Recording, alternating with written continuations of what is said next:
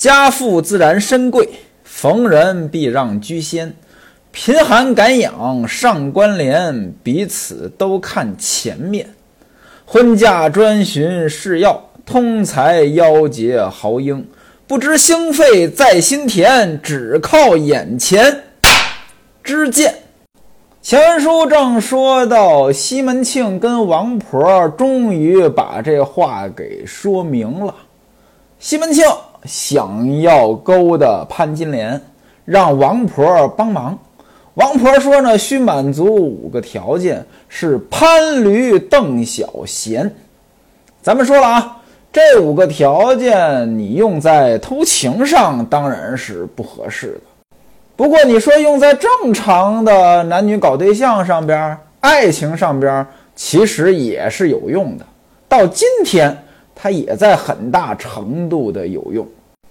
前文书呢，咱们一个一个的解释，说到了“邓”这个字儿，有钱，有钱人在处理一些问题的时候呢，因为不用受金钱的束缚，他就能够呢做出一些更优的选择来。那位说了，我没钱，我怎么办？这您问我呀，我也不知道啊，我就是一个臭卖保险的，我哪知道没钱该怎么办呀？如果说非要我给建议，我觉得两个建议：第一个，没钱想办法挣钱，在手头不宽裕的时候，还是要想办法做一些积累的。所以呢，储蓄我觉得很重要。今天很多人呢不讲究储蓄，讲究过度消费，这个呢我不赞成。第二个建议呢，就是做一些比较重要的决定的时候呢。想一想，如果自己不考虑钱的这个因素，更理性的决定应该是什么？这第二个呢，说起来简单，做起来难啊。说书人我在这方面呢就做得不好，不过我在刻意的练习。咱们再说第四个字儿“小”，那小嘛，嘴儿甜，会哄人，有耐心。您说今天您别说谈恋爱了，您干什么？他这嘴儿甜，啊，会哄人，有耐心，他也是有优势的呀。不是说去学习拍马屁，但是说话是一门艺术，忍耐呢也是必要的。最后一个闲字儿，有时间。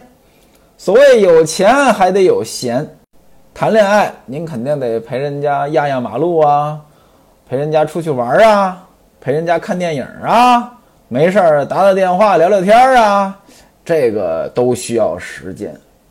潘驴邓小闲这五个字，王婆给西门庆说完了，说你得有这五个才行。西门庆怎么说呀？西门庆那是相当的谦虚，他说：“实不相瞒，这五样我都有。”那位说：“这还谦虚呢？”哎，这不谦虚。不过呢，很大程度上呢也是事实。西门庆确实也都有。西门庆说了：“第一个，我虽然没有潘安那么好看，但是也还可以。第二个，我小时在三街两巷游串，也曾养得好大龟。”这句话呢，不结合上下文还真的不好懂。但是结合上下文呢，我想您也听出来了。从小就在烟花柳巷里边晃，所以呢，把男性的下体练得很大。这东西应该是没有科学依据的，这靠练习，我觉得是练不出来的啊。第三，家里边也有钱，当然赶不上邓通，但是呢，日子是过得不错的。第四呢，我能忍。他就算打我四百顿，我也不会回他一拳。哎，这句话其实很奇怪，为什么呢？他为什么说四百顿？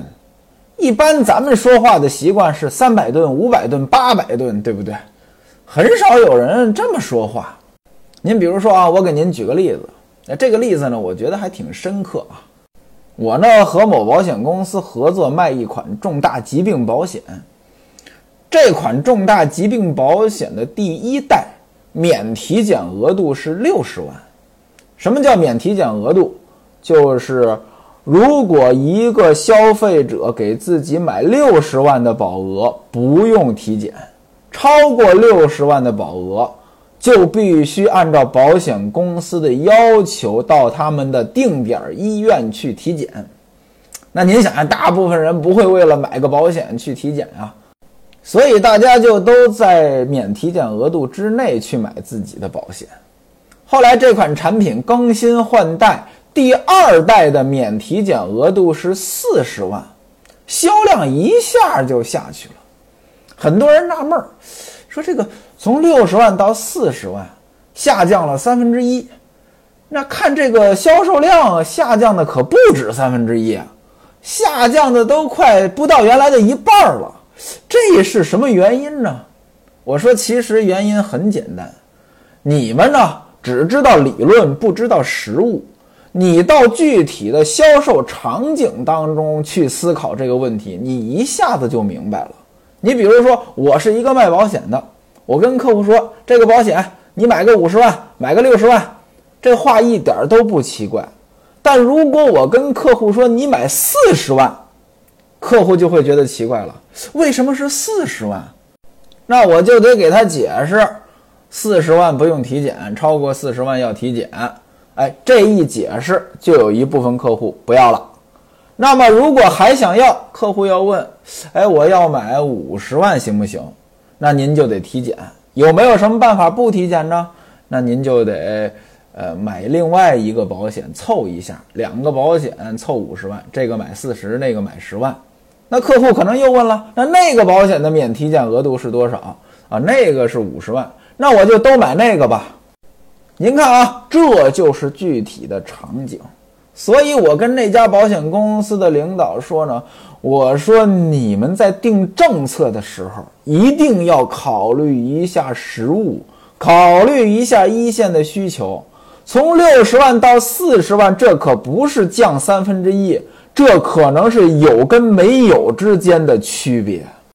那西门庆为什么说打四百顿不还手？那我琢磨着，可能当时在当地的语言说四，就跟今天说三说五一样习惯。哎，所以那家保险公司的这个四十万免体检啊，也许放在西门庆那个年代卖了就好卖了。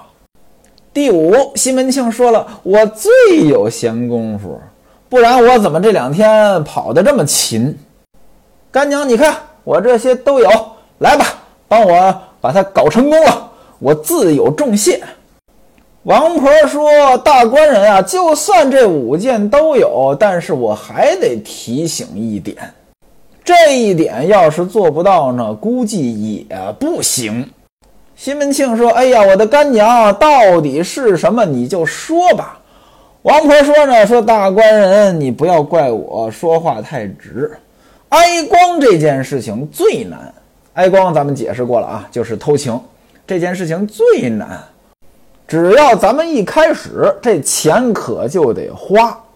我告诉你，有可能花钱花到百分之九十九了，这事儿不成了。”你这个人，我听说过啊，花钱上边呢有点小气，所以这一点呢，我得提前跟你说清楚了。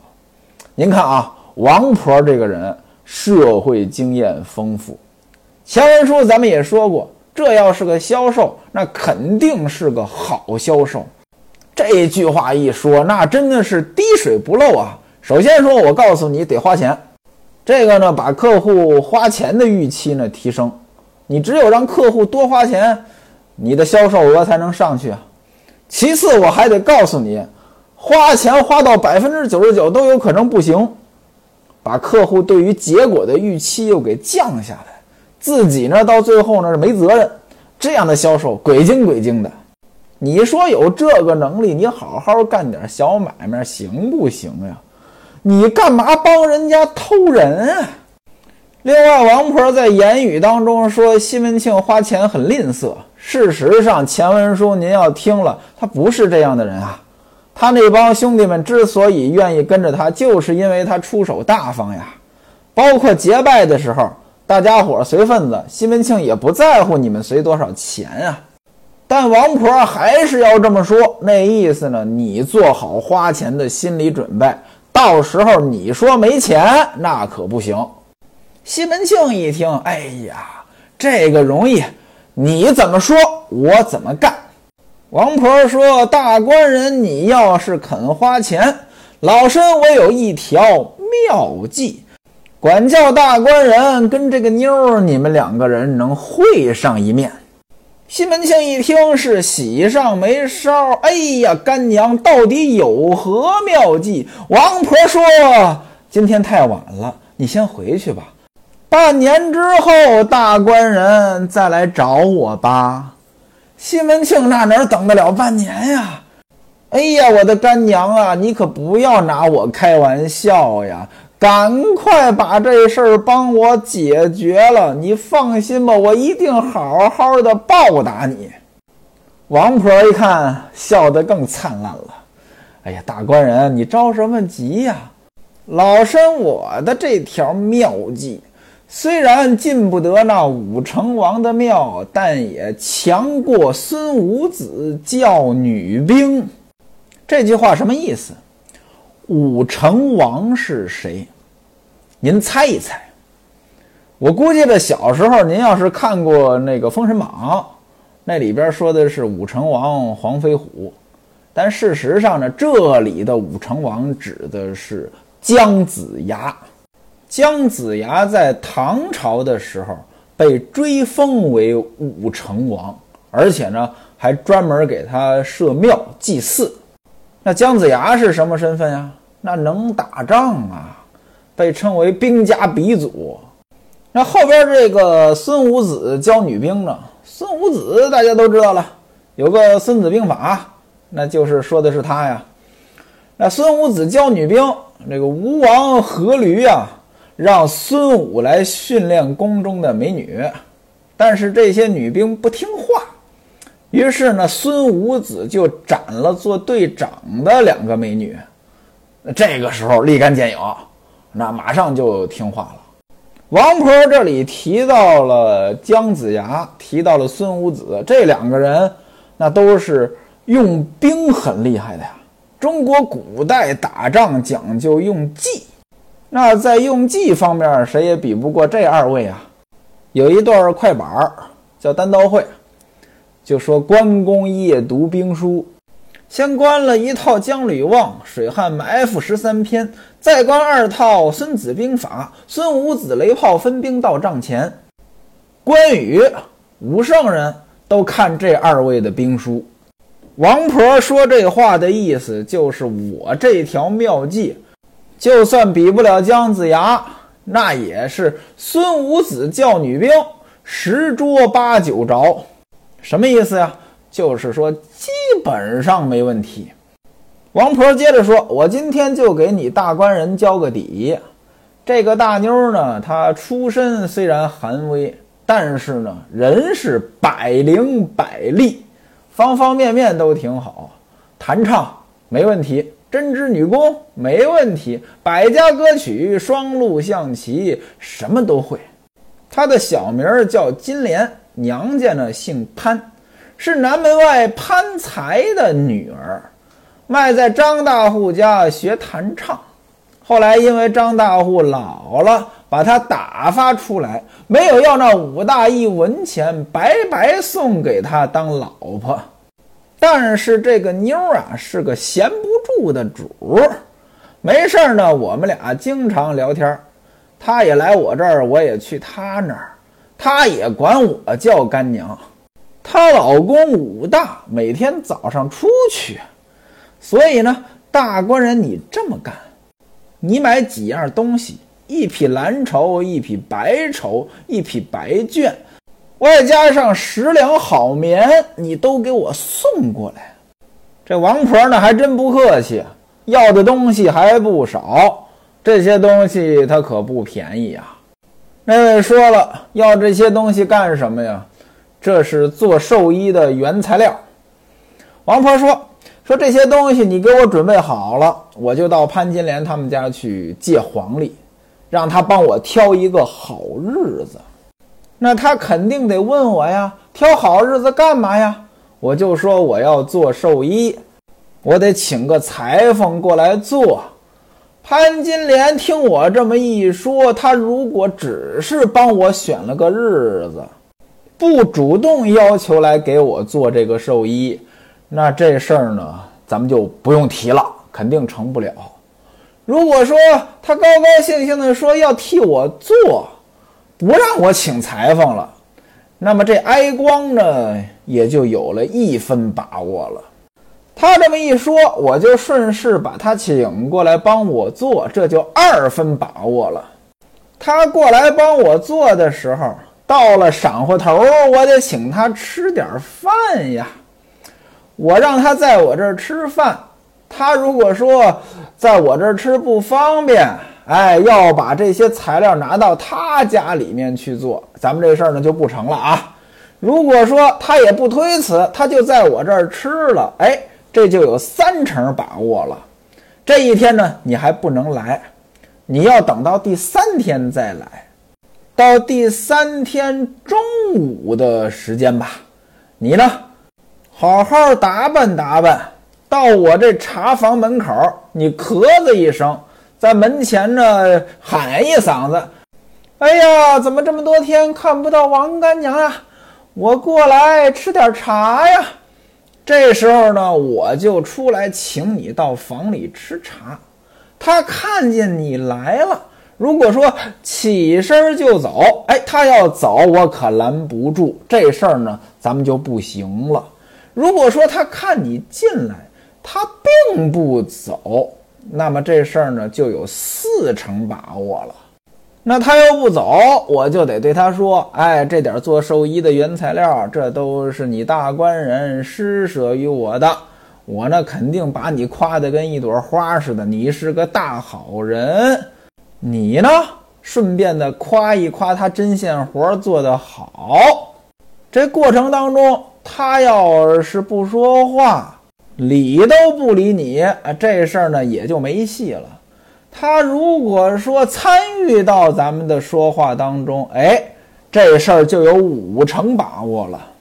那我顺着就说呀，我说呢，哎，多亏这位娘子呢帮我做寿衣，你们两个人呢都是我的恩人，一个出钱，一个出力。然后我就说，不是老身我陆琪相央。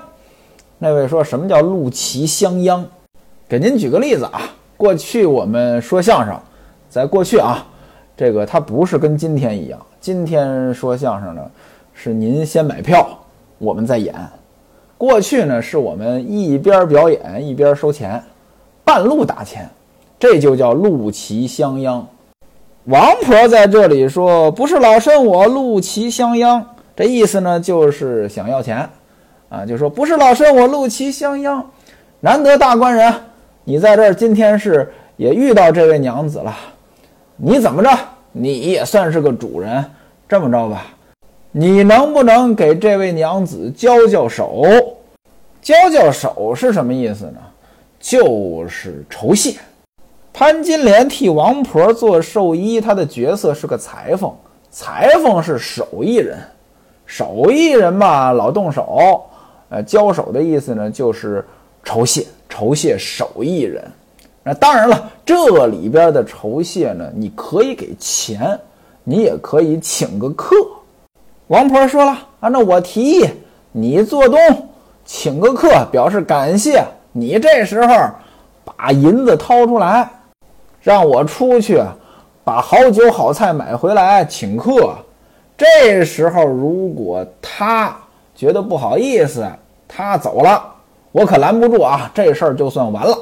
如果说他不动，那这事儿就很有眉目了。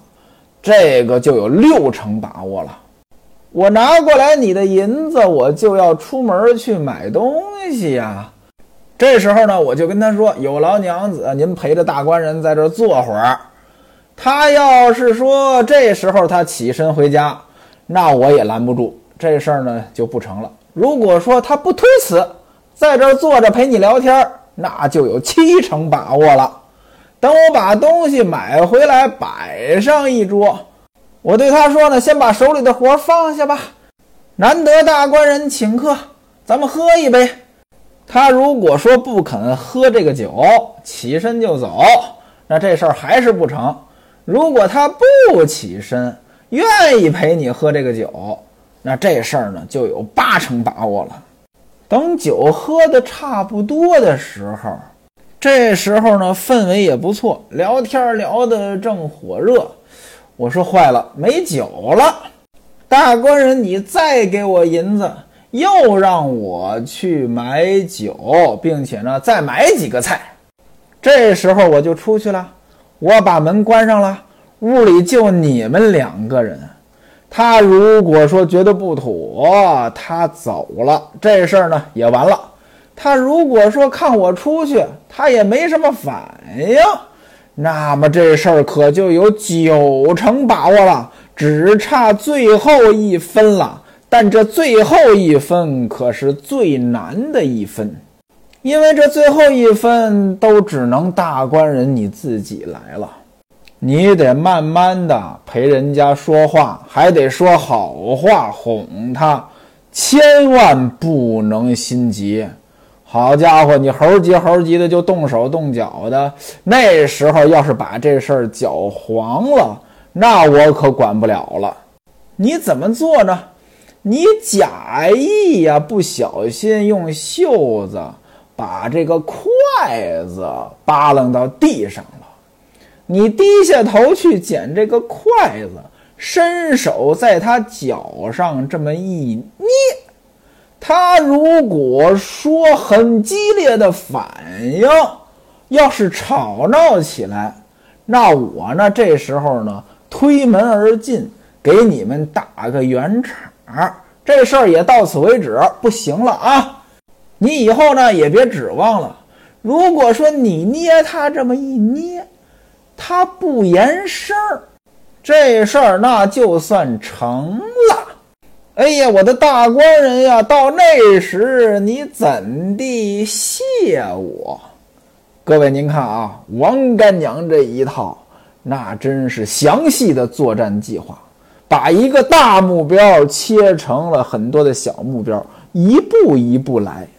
他做的这个事儿，那是有问题的，不道德的，缺德事儿。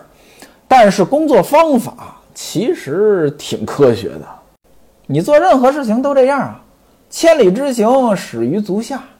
你说当年我学五笔，哎，又暴露年龄了啊！现在谁还用五笔啊？当年我学五笔，那我怎么学的？怎么快速的把这些东西都学会？我跟你说，没有快速的方法，你就得一点一点来。我当时学的时候，我。电脑都没摸过，我们家也没电脑。我记得那时候有人为了学五笔，家里又没电脑，买一个假键盘。那我当时怎么学的呀？我拿过一本新华字典来，从第一个字开始拆，因为五笔是把每个字拆成几个字根啊，每个字根它都有对应的字母，我就这么拆，我就这么的学会的。我特别讨厌有一些人满脑子都是绝招思维。你说干点什么，老觉得有窍门儿，老觉得有省劲的方法。你看我们卖保险这一行也是，好多人问我，陈老师这客户什么什么情况？你教我一段话术，让我把保险卖给他。我说没有这样的话术。如果说说一段话术，客户就买保险了，那能叫话术吗？那叫法术。我不会法术，况且我就算会法术，我也不可能教给你呀，对吧？专业知识一点一点的学，保险合同你得看，保险法你得读，怎么分析客户需求，那你得一步一步来，这样子的话，这东西才能成交啊。六祖慧能有一首诗：“菩提本无树，明镜亦非台，本来无一物，何处惹尘埃。”很多人特别喜欢这首诗。但是我跟各位说，这首诗之所以受欢迎，是因为迎合了人性当中的懒啊。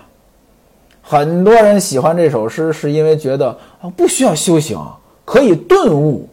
但您不要忘了，顿悟的那是六祖慧能，六祖慧能就他一个人，六祖之后连七祖都没有。我们大多数人，绝大多数人，绝绝绝绝大多数人，那可达不到六祖慧能那种境界。我们应该怎么办呀？我们应该身是菩提树，心是明镜台，时时勤拂拭，勿使惹尘埃呀。什么意思呀？就是您得慢慢的修行啊。这张桌子脏了，您怎么办呀？擦呀，擦一遍不干净，擦两遍呀，擦两遍不干净，擦三遍呀。大多数人适合的做事情的方法是这个样子的，就像曾国藩说的。结硬阵打呆仗，西门庆听王婆这么一分析，条条入理呀。当时那高兴的不得了啊，说干娘啊，你这条妙计虽然上不得凌烟阁，但也是绝品的好计呀。那位说什么叫凌烟阁？这大多数人应该都听说过啊。唐朝搞了个凌烟阁，把这些功臣。都画好了像，放在里边有凌烟阁二十四功臣。您比如说大名鼎鼎的秦琼、秦叔宝，那在凌烟阁二十四功臣当中是最后一位。这里边西门庆夸王婆这一条偷情的妙计，呃，就算上不了凌烟阁，也是一条好计。我真不知道这凌烟阁二十四功臣听了这句话会不会气死。王婆这还强调呢，事成之后你可别忘了，你答应给我十两银子。西门庆说：“那我能忘得了吗？干娘啊，这条计咱们什么时候落实？”